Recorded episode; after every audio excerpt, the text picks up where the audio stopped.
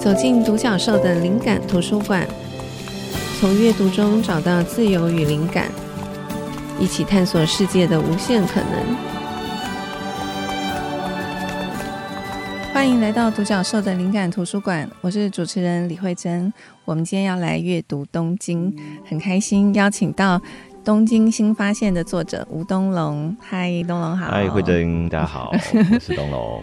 哎，东东，我看你的书的序，我才发现你第一次写东京的那本书是二零零六年，嗯、所以距今快要二十年嘞，好厉害！然后这本是第七本，对吗？对，然后我算一下，那个差不多也是我们两个第一次认识的时间，对不对？你写第一本书的时候，嗯、对。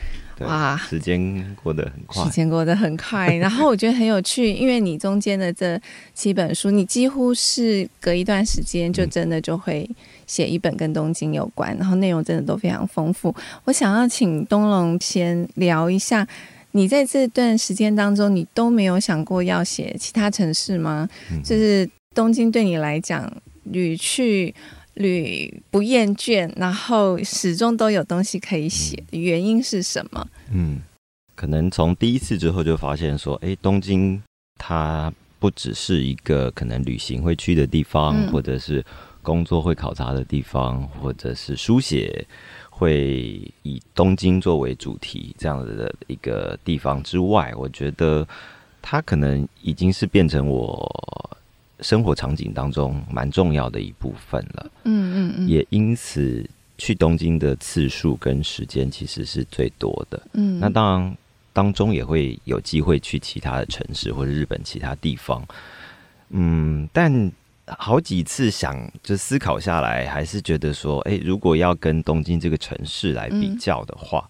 包括它的丰富的程度、精彩的程度、变化的程度，这种种种这样不一样的面向来看的话，以书写这样的一个命题、这样的一个想法来讲的话，我觉得以书籍，我还是先以东京为主，所以最丰富。对，所以不知不觉就是 就写到第七本。那当然会觉得说，呃，之后也许会有机会，除了东京之外。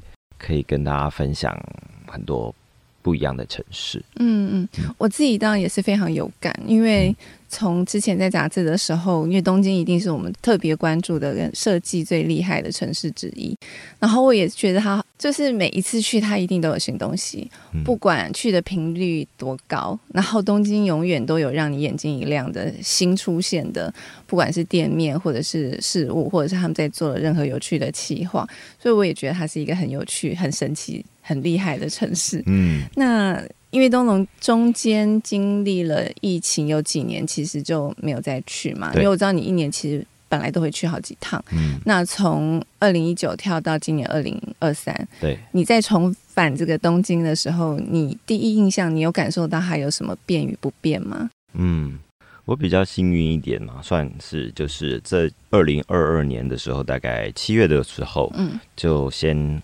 回到东京这样子，所以比很多人都国门打开之前抵达东京。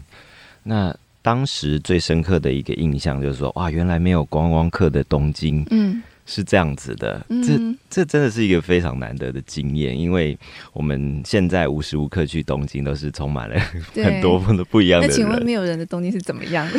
我们都没有经历过这种，就人很少，然后吃东西啊，或者是买东西，或者是很多看展览都不用排队。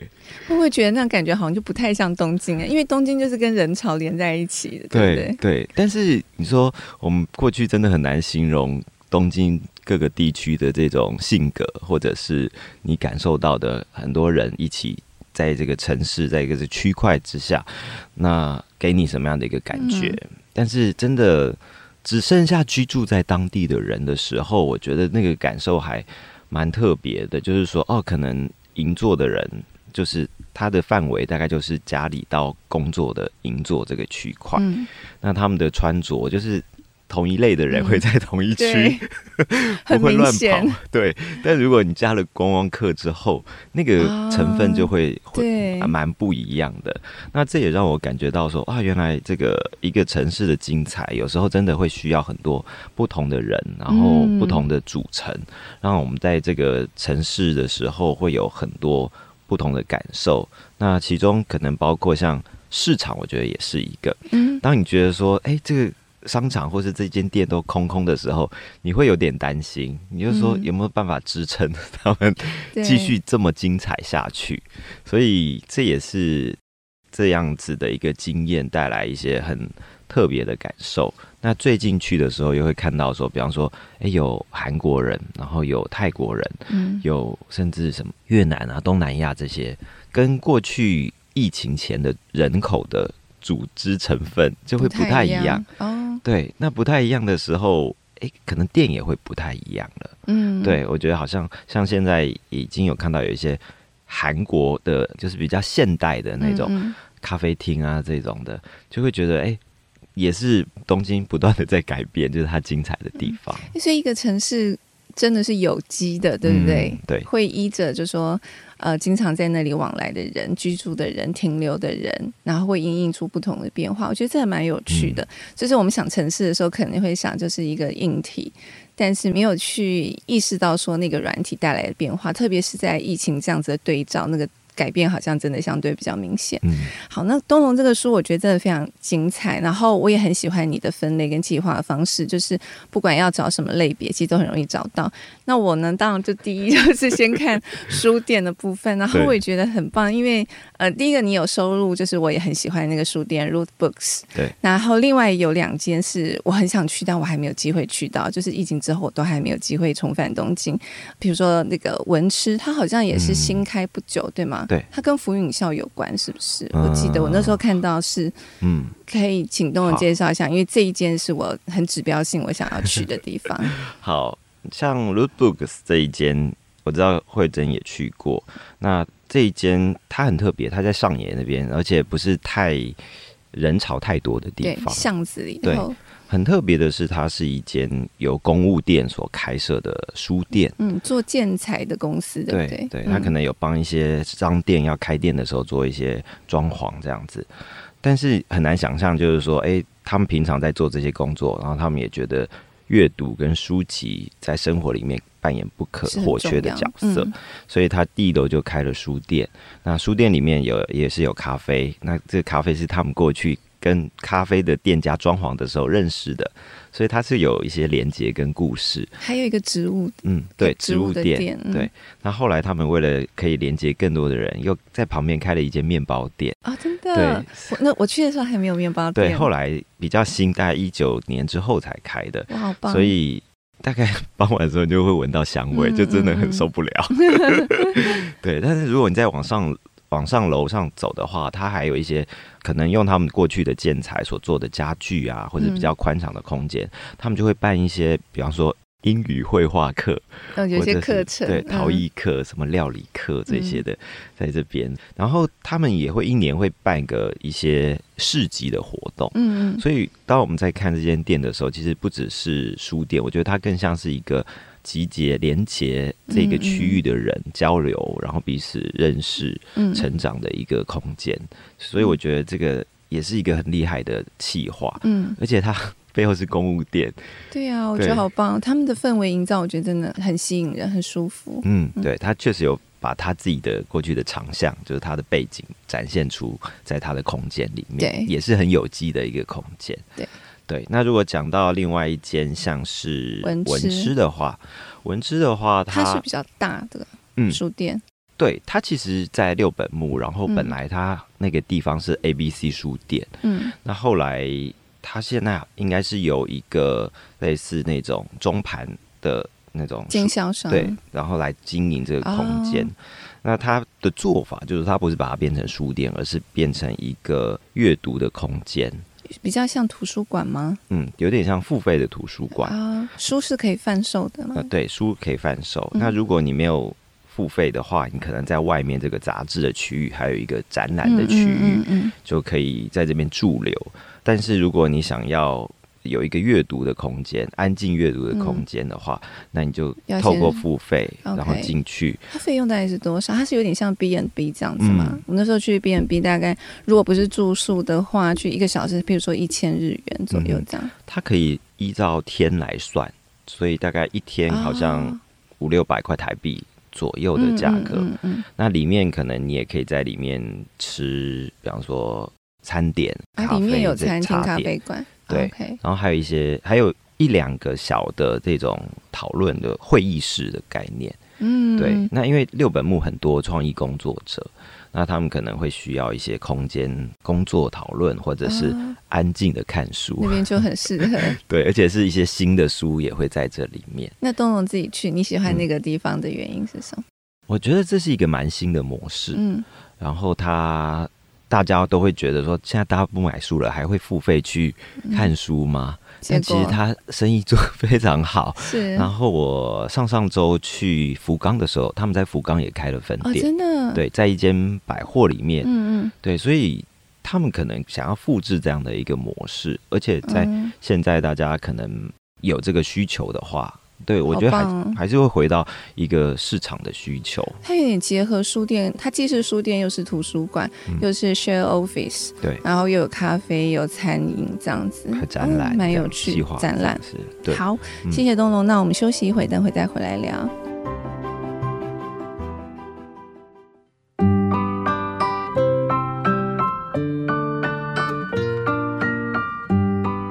欢迎回到独角兽的灵感图书馆。我们今天要来阅读东京，邀请到的来宾是，应该是东京的。代表吧，欢迎东龙。那刚刚我们已经有聊过一些书店，因为东龙这本书里面其实真的非常精彩，有各式各样的这个有趣的设计的店面的类别。那其实关于书店，还有一间书店，我也觉得很好奇。呃，我还想说要，我刚刚还问东龙说，知道怎么念叫涩谷圈圈书店吗？嗯，是马路马路是吗？马路对。OK，这个书店我也觉得很有趣，我很早就有在网络上关注它，因为我觉得它也是一个以书策展的一个很好的例子。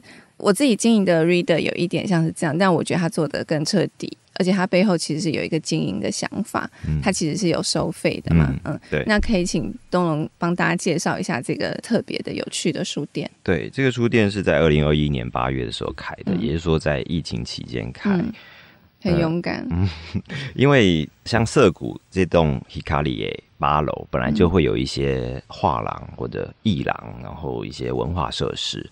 那在疫情期间，我有发现有些空间已经被清出来了，就是空置着，所以这间是算是新开的。那它最有趣的地方是因为它里面有非常多的书柜，大概有一百三十个不同的书柜，一个三七五乘以三七五 mm 的一个木箱。那每一个木箱，它都可以把它想成是一个主题书店，嗯，所以是让人成租的，对，嗯，可以去租借一个这种。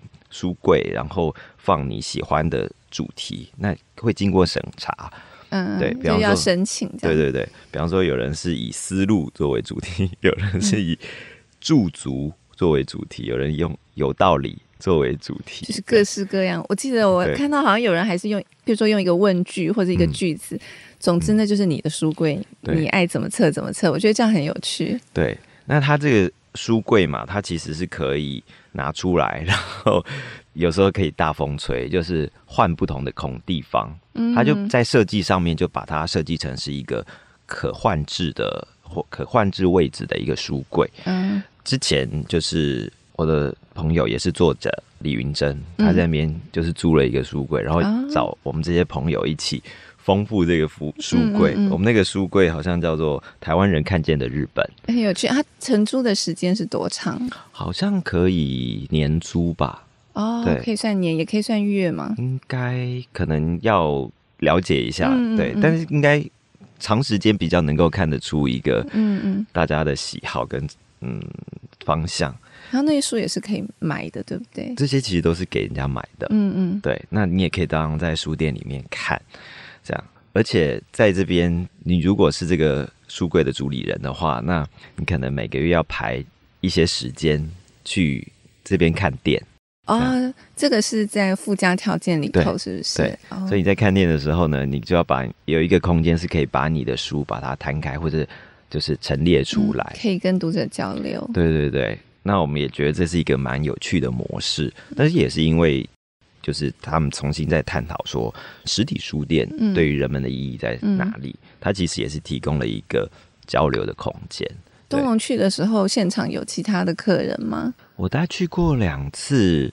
然后也是会有一些，还有蛮多。现在应该刚开始，所以蛮多人去参观。就是，嗯嗯嗯，不只是一般人，就可能有一些。所以他现场有一个店员嘛，因为他要买买书，还是要有人在那里可以。对，OK。对。然后我记得我看那个报道，他除了就是大家可以租那个书柜，他有一面墙是他们找各地的书店自己选一本书放在那个书墙上，是吗？嗯。你照片上也有拍。对，书墙上面有一些是。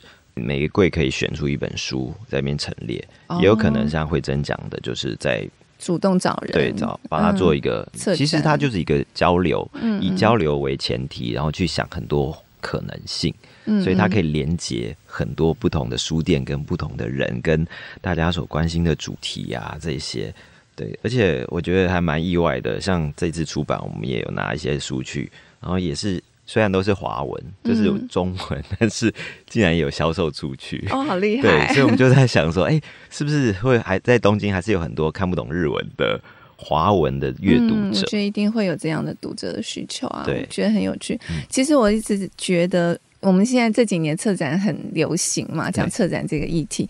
可是事实上，我觉得书店其实就是最早的策展场所啊，嗯，因为每一本书其实都不一样，嗯，那放在一起，其实它就是一个。一个选择就是一个选物，其实就是一个策展的概念，嗯、所以我觉得蛮好玩的，很开心可以看到有各式各样的就是经营书的方式。嗯、我相信未来应该还会有更多。对好，然后我在书里头，我其实看到东龙介绍蛮多美术馆，嗯，尤其是有一些我觉得是比较中小型尺度的美术馆，嗯、我觉得很有趣是，是它有点像是。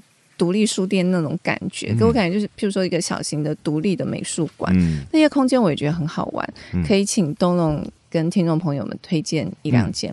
好啊，嗯、呃，我觉得如果大家去东京的话，当然东京已经非常多这种小的艺廊或者是复合的文化设施，嗯、但是像这次有去到一个叫天王洲岛，嗯嗯，它是在东京的东边，而且。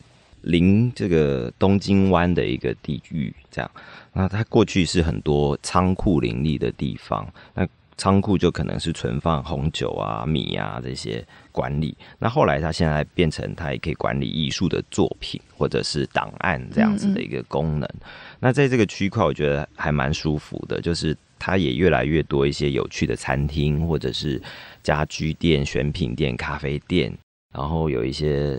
艺廊可能也都在这边进驻，那在这边就是也会有蛮多上班族的，所以像过去成立比较早的有一个叫做建筑仓库，嗯。嗯，这是一个蛮有趣的地方，就是他把很多这种建筑事务所，他们过去在做一些建筑案子的时候，会做大量的建筑模型，那做完之后，他一定会有存放的需求，所以呢，他们就提供了这样的一个空间，让大。一些有趣的建筑事务所，他们的这些作品可以在这边存放，同时也做展览，这样开放给大众。对，就大家可能非常熟知的这些知名的建筑师也好，或者是一些新锐的建筑师的作品，都可以在这边看到。哎，这也蛮有趣，有点像建筑的博物馆这样。类似这样，对。而且看模型是另外一种不同的趣味。嗯嗯，对，他们的模型都做的非常精致。嗯。对，而且也要有一点知名度的建筑，大家才会比较想去看嘛？会不会是这样？嗯、如果都不认识，嗯、那就只有。建筑师们会想去的，会这样吗？里面很多东京知名的建筑啊，对啊，比方说浅草文化中心啊，比方说隈研吾的，或者是呃伊东丰雄的啊，这些你都可以看得到，这样就很有吸引力。对对，这也是一个学习的空间，嗯，对，但同时也会有一些策展这样子，所以在这个区域，除了刚刚讲的建筑仓库，也有像跟咖啡厅结合的 What。咖啡，嗯，那它就会有一些跟甚至于一般人的创作有关，或者是比较年轻次文化、动漫这些，嗯，也会有在这个空间可以看到。所以这个区块，如果大家过去没有曾经踏到这个地方的话，我觉得蛮推荐大家可以来看看。感觉好有趣哦。东龙，你在去这些旅行之前，你这些资讯你都是从哪里得来啊？我相信，我相信大家会很好奇，你怎么会知道这么多有趣的地方？嗯、是看很多杂志吗？还是确实确实、嗯、看杂志还是一直我非常重要的一个习惯跟喜好，嗯、因为。慧珍非常了解，就是杂志是经过整理以后的资讯，没错。对，那它比网络的资讯会让你容易信赖，嗯，对。而且我们有时候一次就要去跑非常多地方的时候，我们必须要有大海上面一个浮木可以依靠，嗯、所以可能会看杂杂杂志。嗯、然后东京的朋友，嗯，对他们最近跟我们的喜好相同的朋友，他们就会推荐你一些地方，嗯，当然。呃，网络的资讯也是一个参考，还有自己过去的一些感受性，就是你可以感受到哪里好像有一个什么东西，嗯、但是看到第二次之后，我可能就会觉得说，下次可以去了解一下。嗯，那你自己会有一个档案吗？你怎么做这些档案子？对，我之前也想过，我很好奇会怎么做档案。对，因为演讲说大家都会问这个问题。对，对，呃，我现在发现一个蛮好的一个方式，以前可能就是会。看到一个地点，然后在你的 Google Map 上面做记录，嗯、对。但是标示标示有时候就不见了，不知道为什么这样。嗯、但现在我就会把它拍下来，或者是把它截图。嗯，那现在手机里面有一个非常好的功能，就是文字辨识。所以，当你想起说，哎、啊欸，我要找什么东京或者什么六本木，嗯，我只要在我的相簿里面打入关键字的时候，那个点就会跑出来。哦、它即便它是图像，它也可以辨识文字。对，所以这帮助我非常好去收集，就是累积或者是寻找我过去查到的这些。所以你只要先拍下来就可以了。对对，因为资料真的非常多，哦、就是在在找资料，在。可像你的图片的资料库也会非常庞大。对，所以他就会逼迫我们一直去买云端。没错，懂。好，谢谢东龙，那我们再休息一会。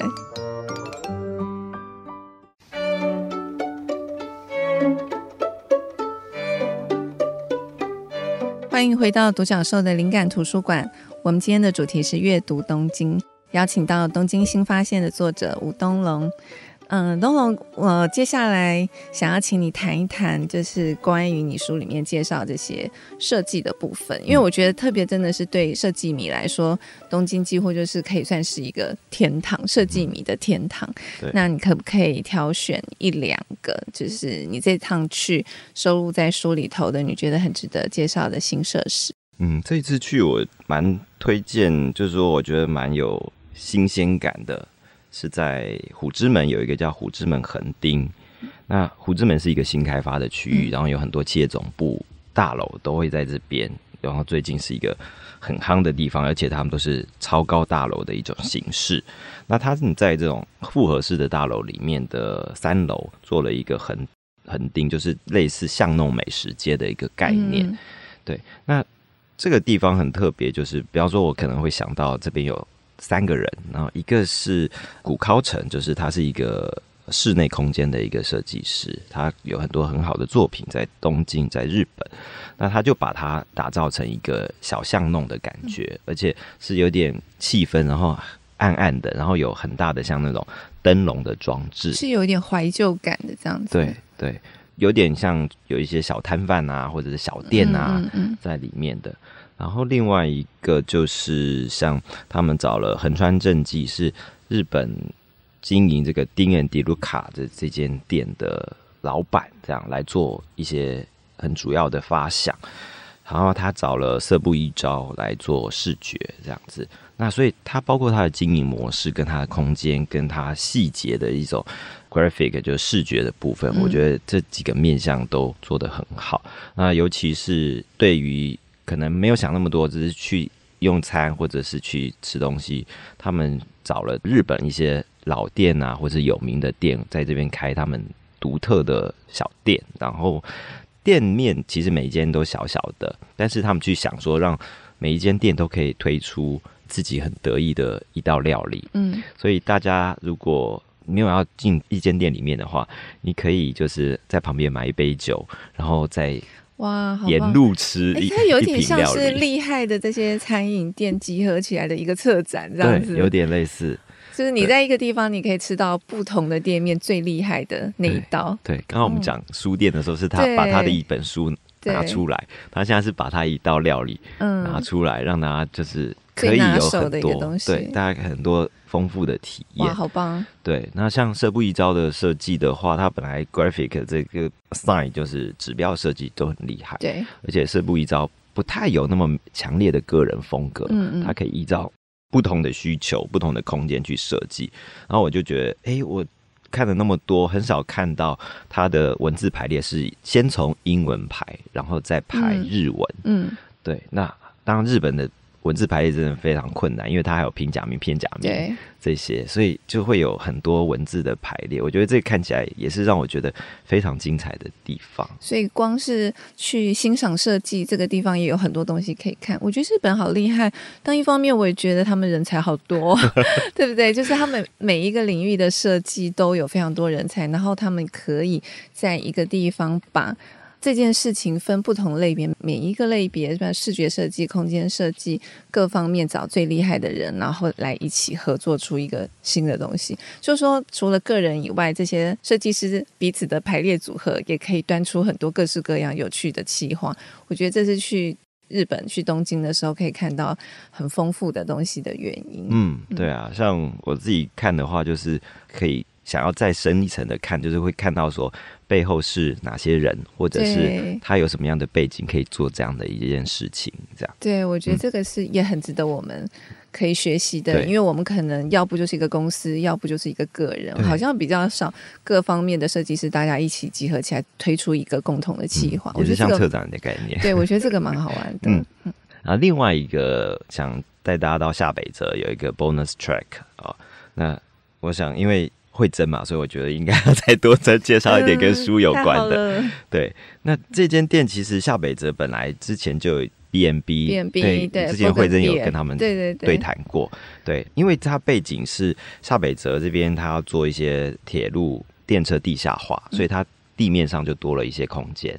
那他们不是去盖大楼或是盖住宅来贩售，嗯、他们去想说怎么样跟当地有更密密切的连接，嗯、跟生活。有关，所以他们就找了这个 B&B 本屋这间店的这个老板，然后去规划这个区块。哦，所以也是他们规划的。对，是内早金太郎。对，主要是内早金太郎，嗯、然后他就是受到电车公司的委托，嗯、他等于另外成立一个公司，在招商，然后找这些小店。那他自己的书店也是在这边有一间很棒的空间，因为看过他的书店。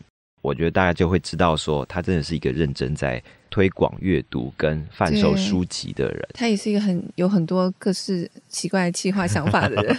对，那除了以这间书店做核心之外，旁边也有共享空间，然后有一些跟当地文化有关的，比方说吃文化的或者是餐饮文化这些小店。那它蛮有趣的，就是说他们一楼开店，然后二楼就可以居住在这边。嗯，所以这边有一些特色，就是说他有些店开很早，或者开很晚，因为他就住在楼上。哦，对，所以我觉得这个计划很有趣，然后他也是常常会有一些活动。那之前像呃，我们台湾一些朋友就去那边做一些咖啡的活动，做交流。嗯，所以他我觉得他保持一个非常大的开放性，而且去欢迎很多。不同文化的交流，那他同时也要避免说有这种大型连锁的店家进驻到这里，因为他希望可以保持下北泽本来的这种文化的独特跟多元。嗯嗯。对啊，我觉得下北泽本来就是一个很有趣的地方。嗯，我觉得听东龙讲，我就觉得好想立刻订机票，因为我觉得。东京真的好好玩，然后我觉得特别是这种有很多这种独立想法、独立企划的，不管是店面还是各方面，特别是书店。对，那时候去东京，真的书店真的逛不完，而且我觉得每一间书店都好有特色，嗯、并不会让我觉得说哦，这是一个没落、没有人想要去的地方。其实反而会给我一种很时髦的感觉，对，对不对？东京的书店就像是一个梦一样，一个 dream，就是说、嗯、哇，你觉得。在里面真的可以看到非常非常多精彩，比方说独立出版就非常精彩，对对。但是就想到说，哎、欸，那我们 台湾可不可以做？这时候就会讲到又有很多的可能要挑战的地方，嗯，对。所以东京就常常让人家，嗯，就觉得说，哎、欸，这个有可能性。那我们之后是不是也有可能有这样实践的机会。对，我那时候在日本的书店，我有一个很深刻的印象，就是他们好多书店都有专门放所谓的 zine，就是那种独立小制的书柜，甚至有的书店是给他一整面墙。那那时候我也其实很纳闷，就是我有写在我的书里，就是因为像这种小制，其实他赚不了多少钱，而且他的分数其实很少，然后独特性很高，它不是。要迎合大众的口味，都非常有那个创作者，就是他有点介于创作跟商业书之间这样。可是我在想，为什么那么多书店会给这些位置？一方面是我觉得。第一个当然它独特性高，嗯、那那些东西可能不是你在大书店可以买得到。嗯、第二个是我觉得这些独立小吃，他们有一些已经做到很厉害，他们有自己的这个 follower，对，就是有他们自己的粉丝，对、嗯、那些粉丝那些客群会为了要来看他是不是有出新的奇数或者什么，会特别来到这个书店。所以我觉得其实还是有很多可能性，就是有一些东西我们觉得它好像。赚不了钱，可是我觉得他可以帮你带来客人。他可能来到你的书店，他因为这个东西，他会去看到别的东西，嗯、他会顺手就是带了别的书，这个也是有可能。对对对，这也是我们为什么那么喜欢去东京，就是东京会提供我们很多新发现。它不只是一个以商业模式获得最大利益考量下。会有出现的可能性，这样子，所以我觉得很多人，我们的这个灵魂或者我们的思考里面，其实都会需要很多不同的养分。对，那这个养分你不一定在大众市场里面可以找得到，它可能是启发你灵魂，或者是给你很多思考的一个很重要的东西。对，对，所以我觉得就是书店。有时候就扮演这么重要的角色，是我真的觉得书店其实就是一个启发灵感的场所，而且尤其我觉得，特别是因为现在好像这个书变得跟过往相比，它必要性可能稍微比较降低。可是我觉得，特别是在这种情况下，会有很多创意冒出来，而且可以真的去。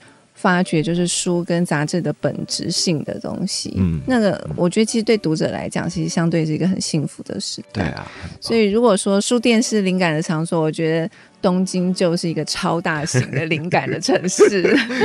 对对对，所以你说那么久没去，我就会觉得说，我就少了一个启发灵感的场所，嗯、就是疫情多久就是多久没去了，这样。了解，好，那我们再休息一会。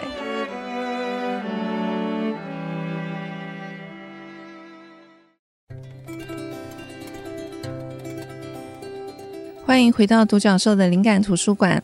我们今天的主题是阅读东京，邀请到东京新发现的作者吴东龙。嗯，东龙的书我们刚刚讲是非常非常丰富，然后。超过一百个点，对吗？对，超过那对，然后有一个很重要的部分我们还没有聊到，就是旅宿的部分。嗯哦、我记得我之前去日本的时候，东龙也会很好心，会推荐我一些地方。然后我看你书里面也介绍非常多的旅宿，嗯、我其实好奇，就是私心想要问一下东龙，就是你对旅宿你会很挑剔吗？就是因为我觉得每个人对那个不管要去的地方或是要住的地方，可能标准都不太一样。那以东龙来讲。你你自己本身也是设计师，我相信你对很多东西都很挑剔。你选择旅宿的标准是什么？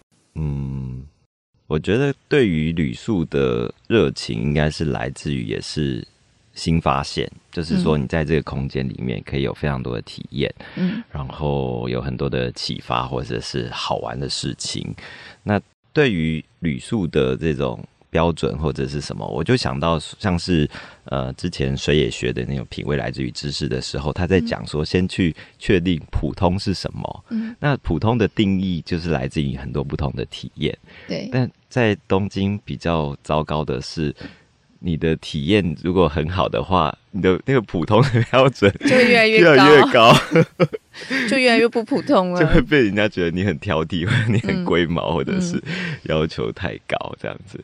但对我来讲，其实没有说一定要住很贵的，或者是只能住比较便宜青年旅馆这样。对我来讲，它的体验感受度的多寡高低，觉得是我就是想要一再探访的一个原因。嗯，所以有不有趣，然后有没有新的东西，有新的体验，确确实其实是现在我比较在意的部分。嗯、那东龙可以举一一个例子，嗯、让大家。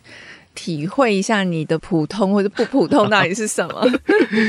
对，像我这一次去的，就是去年这一几趟行程里面，好，虽然它是一个很贵的旅馆，但是我想还是稍微提一下所谓的设计旅馆吗？嗯，对，因为它算是一个奢华旅馆吧。那因为它也是在虎之门这个地方，它特别的地方是因为我们过去常在讲所谓精品旅馆，嗯，那但是这个它是被称之为精品旅馆之父啊，嗯、那。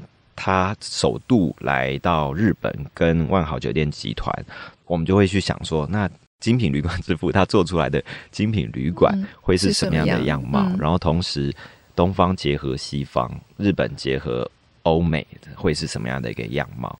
那大概我很幸运在那边住了两天，然后我的感受也是慢慢的浮现出来，尤其其中一个非常特别，就是房间的味道，嗯，就是它有。特别为这个房间旅馆所调制的香水跟这种保养的这些用品，每个房间都不一样啊，呃，都一样，都是、嗯、对它跟那个 The Labo 所合作一个。嗯嗯，然后刚开始去的时候就会觉得说，哇，这个味道有点太明显、太强烈了，这样子。但是住了两三天之后，就会。哎，开始爱上这个味道，嗯、然后离开之后就是开始想念这个味道。嗯、对，所以我就发现说，哎，原来味道这个事情，嗯、你可能不是在店里面喷喷味道，然后你就可以有很深的感受。可能你在这边沉浸了几天之后，你才会知道说自己是不是真的喜欢。所以你可能会。为了想念那个味道，想要再去住那个。或者，其实如果不要花那么多钱的话，去买它的这种备品，嗯嗯比方洗发精啊、什么沐浴露啊，是舒服的。就对对对，这可以连接到你入住的时候的这种美好的回忆。嗯嗯，对。另外，我觉得蛮特别，像他在 lobby 的地方，他用了非常多的棕榈类的植物，嗯，那种是比较热带才会有的。然后。常常确实会有人问我说：“你觉得你最喜欢东京的旅馆会是什么？”那我就会分享说这一间 Edition，因为我去住过，所以我的感受。然后我就会去看有些人，比方说他会说：“哎。”是谁谁做的？那我就说哦，他是精品旅馆之父，跟日本的威严五建筑师合作。嗯，那大家就会有些人啊，有些人就会投入对于建筑师原本的印象，然后去评断，觉得这个旅馆怎么样。嗯，然后有些人就会像是我刚才讲的植物这个事情，呃，觉得因为这个植物不是日本人常会使用的植物，而且它就是很热带的感觉。嗯嗯，对，所以我。就会觉得说，我不是去，只是去体验这个旅馆，而是我从这边可以收集到很多每个人对于一些旅馆，我给他的资讯，他可能会给予不同的定义跟想法。哦，对，你会好奇大家的反应。对对对，这会让我觉得说，大家喜欢的到底是。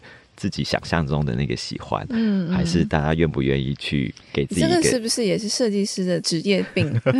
就会想要知道，就是说使用者的感受。对啊，我们就会知道说这个体验是什么。嗯、那这个体验大家会不会喜欢，或者有什么不一样的感受？嗯，对，我觉得这个旅馆确实给我一些蛮多启发。像东龙应该也住过蛮多设计旅馆或者精品旅馆。你会去特别从什么角度去看这个精品旅馆或者设计旅馆？你觉得它是不是真的做的很到位吗？嗯，其实现在硬体来讲做得好，其实大家都水准都很高。嗯、但现在我我觉得看不到的就是关于款待这件事情。嗯嗯，对，现在旅馆很重要的就是因为日本的服务业也是严重的缺工。嗯，那我们看起来照片都会可以拍得很漂亮。嗯，但是服务。就会有差。我们过去觉得日本做的很好，就是人与人之间款待的那种感受。对，对，那现在因为人员不足，或者是人员的数值训练，也许会有点不同。所以我觉得你住到比较高级的旅馆，他们在这方面的要求是相对是非常高的。尤其日本的客人是一个非常挑剔的对 一一群人，这样他们的普通比我们更高档。对，对对，他们在意的细节非常多，嗯、所以我觉得。服务这一块是现在旅馆里面特别珍贵的部分。嗯嗯嗯。嗯那东龙刚介绍的这个旅馆，我们到时候会把它放在资讯栏当中，听众朋友可以参考。那其实这个书里头还有介绍非常多其他的旅馆，不是都是高价的，对对对，所以朋友们有兴趣可以自己去看东龙的书。然后我是想到我之前多年前有一次去香港的一个出差的经验，然后也是住一间很世界级的这个设计旅馆。那我自己住设计旅馆的经验没有那么多，但那次就是当然就是很兴奋。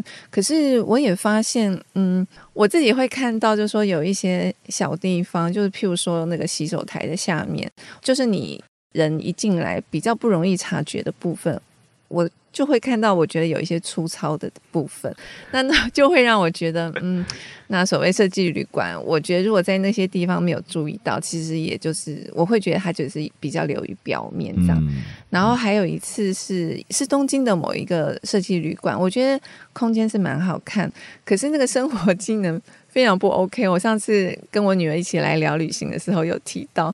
就是，所以我就在那边把泡面弄翻了嘛，我为我自己找借口。所以我觉得很多的基本的生活技能没有考虑到，可是就是漂漂亮亮，所以就是好像我们说啊，旅宿其实就是一个睡觉的地方，但是其实我觉得它还是有蛮多点可以去观察，对对，然后看大家自己的需求这样。最简单，我可能会蛮注意，就是拖鞋跟吹风机。哦，对，就是必备的，应该是说。他是不是用同一个标准在看所有事情？嗯，嗯，因为他算是细节，对，就比方说，他可能是一个很高级的旅馆，但是他的拖鞋不好，就是太滑了，嗯、这种，或者吹风机就是跟他的定位不太符合，对，你就会觉得说，哎、欸，这好像整体感并没有那么完整。对，好，现在讲到旅宿，稍微想再分享一个，我觉得现在我们可以考虑的这个。心态或者是观点，就是因为现在讲环保嘛，然后所以有一些旅馆会开始推，就是说基本的一些牙刷、牙膏、毛巾啊，这些备品可以就是客人自己带去，就不要用饭店的那种一次性的，可以减少这种消耗。我觉得如果就是有走这方面的这个旅宿，我也会蛮推崇他的。嗯，嗯，然后我一直很想要问东东一个问题，一直等到现在才问，因为你去东京这么多趟，去日本这么多趟。我想要请问你，怎么可以忍住不花钱？就是，那你如果很多东西都很喜欢，都要买的话，那一定买不完。因为我自己完全可以想象，我看了你的书，我觉得去那里就是一个疯掉的行程。嗯、所以你怎么去决定你哪些东西要不要买？然后你可以分享一两样你这次你觉得你买的最满意战利品啊？这个很难，就是尤其所以你都花很多钱。呃，但。前两次意外的买的少，嗯、就是说我没有达到我行李箱的上限，这样子，Okay 我就觉得说我怎么了？对，你怎么是你怎么了？还是东京怎么了？好像因为之前有提过，我那时候疯狂的换饭店，嗯、所以我特别的克制，不要买太多东西，哦、造成自己的压力。对对，这是一个。然后再来，我可能看了越来越多东西，然后就想跟。会这样，就是想要成为自由人，就是说不想要被 物所太多的牵绊，对对，所以就会去判断说这些东西对你的价值跟未来在你生活里面扮演的角色，嗯嗯嗯，对。那因为我们东西会累积越来越多，所以就会用这个标准去看，但是还是会买一些东西，但是可能一种就是在生活里面可以持续被使用出现的，一种就是这种像书里面有讲到比较疗愈性的那种像。扭蛋，尤其是我觉得日本扭蛋做的实在是太厉害了。我觉得扭蛋就对我来讲就像是一本书，因为他可能会跟你讲说，比方说这系列的扭蛋，比方说它是一个经典家具，好了，嗯、我们就会开始去研究说，他怎么挑出这六款家具，然后它背后的故事是什么。然后它可能就会有不同年代，然后会产生不同的商品，这些经典的。所以像之前威严五也推出一套扭蛋，是建筑扭蛋。嗯嗯，对，所以你没有办法就是买很贵的家具，或者是在是不是可以买这一系列的扭蛋？对，哎，我没有想过扭蛋像一本书，我也觉得蛮有趣的。嗯嗯，嗯，对，所以日本的扭蛋不知道为什么可以有那么多的。类别跟那么多的选择，对对，甚至于像我之前就买过，就是以前的那种刨冰机的扭蛋，啊，那也好可爱。对，它每一个扭蛋可能是不同年代，然后创造出一些风潮，嗯，所以现在有很多回忆杀的扭蛋，嗯嗯嗯，就是那个年代，现在我们当下反而没有那么多造成全民。风潮，然后轰动的那种东西，嗯、对，所以我们其实有点在看历史，或者是在看过去的记忆在里面。那日本就是像我之前在阅读的时候，就感受到说，他们过去很久以前就会有所谓乡亭，就是做一个没有钱去住那种有庭园的豪宅，就自己做一个小的庭院，在一个箱子里面，所以就很多东西都缩小缩小，就满足自己的那种收藏或者是拥有的欲望。日本就是很会做细节的东西，对，是真的很强。对，所以现在就被衍生说，我们真的没有办法。买那么多珍贵大型的经典家具，但是我们可以收藏一个小小的，然后在自己的桌面变成一个小世界，嗯，这也是一个可以策展了，就 是不同的椅子，嗯、不同的主题，好棒哦！嗯、好，那东京真的有很多可以买的。那最后我们还是要分享推荐书，嗯、那东龙先分享你的推荐书。好，我想推荐的是，如果说跟今天主题有关的话，我觉得我平常就看蛮多杂志的，嗯，对，那。不同杂志可能有不同的面向。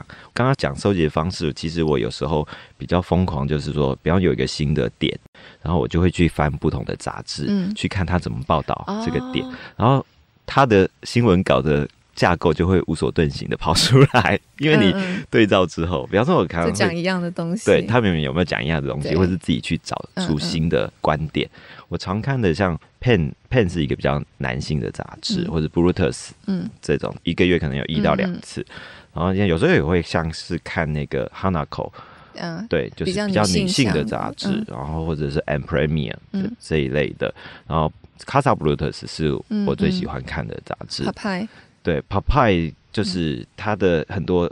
比较年轻的观点，嗯，嗯，然后他可以带我看到一些我过去可能没有看到的这个视角，嗯，所以我现在比较常用线上杂志，就是可能我可以做一些记录，然后做资料的整理。但是我自己在旅行的时候，也会也会买一些，就是像刚刚讲的这种独立刊物，尤其是会考虑到它的主题、它的装订方式、它的纸张，对，甚至是它的照片，嗯嗯，这种。网络上买不到的东西，一定要买回家。对，对，然后慢慢去阅读，就一本书可能就是一个世界，你可以认识很多不同的人的。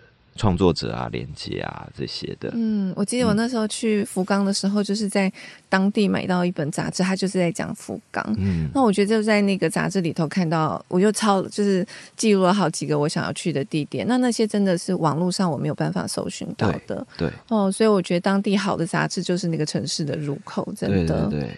好，我这边要推荐，先推荐两本吉本巴娜娜的书，因为我们今天讲的是东京嘛。吉本巴娜娜之前有一本叫《喂喂下北泽》，然后他后来又写了一本叫《想想下北泽》。那《喂喂下北泽》比较是，它就是小说。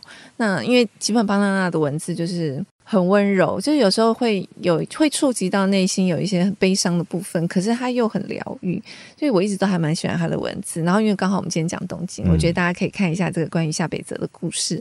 然后想想夏北泽，就是他讲他自己，就不是小说，是他自己的居住在夏北泽的经历，那也很有趣。所以这两本书推荐给大家。然后因为讲到东京嘛，我就还是再推荐一下我跟我女儿的书，就是和女儿一起旅行的日子。那就是后面有一大部分都是讲我们去东京的书店。对。然后因为刚东龙也介绍到那个下北泽的 B N B 书店，嗯、所以如果大家有兴趣，可以看一下，就是他们的书叫做《书店的逆袭》。嗯嗯，所以这几本书推荐给大家。好，今天很开心跟东龙聊东京。每次讲到旅行，就会觉得很兴奋。虽然还没有办法出发，可是就会觉得好像已经看到了很多有趣的事物。嗯，我觉得好的旅行书真的会帮我们把世界带进来，这样。所以很推荐东龙的书《东京新发现》。嗯，我觉得在这本书出去其实就够了。这样，好，谢谢东龙，谢谢惠珍，谢谢。那谢谢大家的收听，我们下次见，拜拜，拜拜。